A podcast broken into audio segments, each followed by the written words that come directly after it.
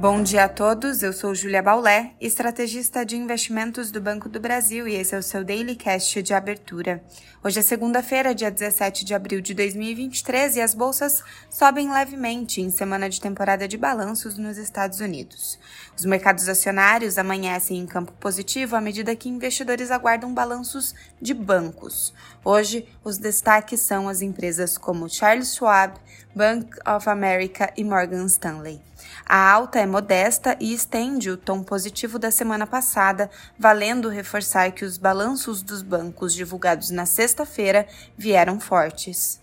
Para a semana, além dos balanços corporativos, o mercado avalia o livro bege nos Estados Unidos e declarações de dirigentes do Federal Reserve para balizar as apostas sobre a política monetária. E na Europa, o destaque é para a divulgação da ata da última reunião de política monetária, quando a instituição elevou a taxa básica de juros em meio por cento. Na Ásia, as bolsas fecharam em alta, favorecidas pelo otimismo em relação à recuperação chinesa pós-política de Covid-0. No fim da noite de hoje, será divulgado o PIB para o país no primeiro trimestre do ano.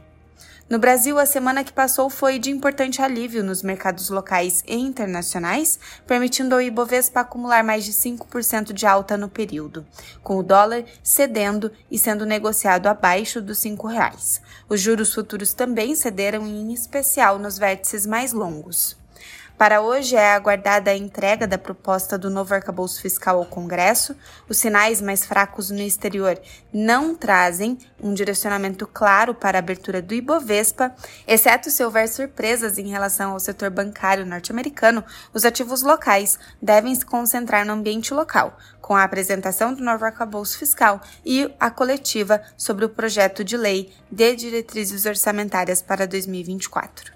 Ficamos por aqui, um bom dia a todos e até a próxima!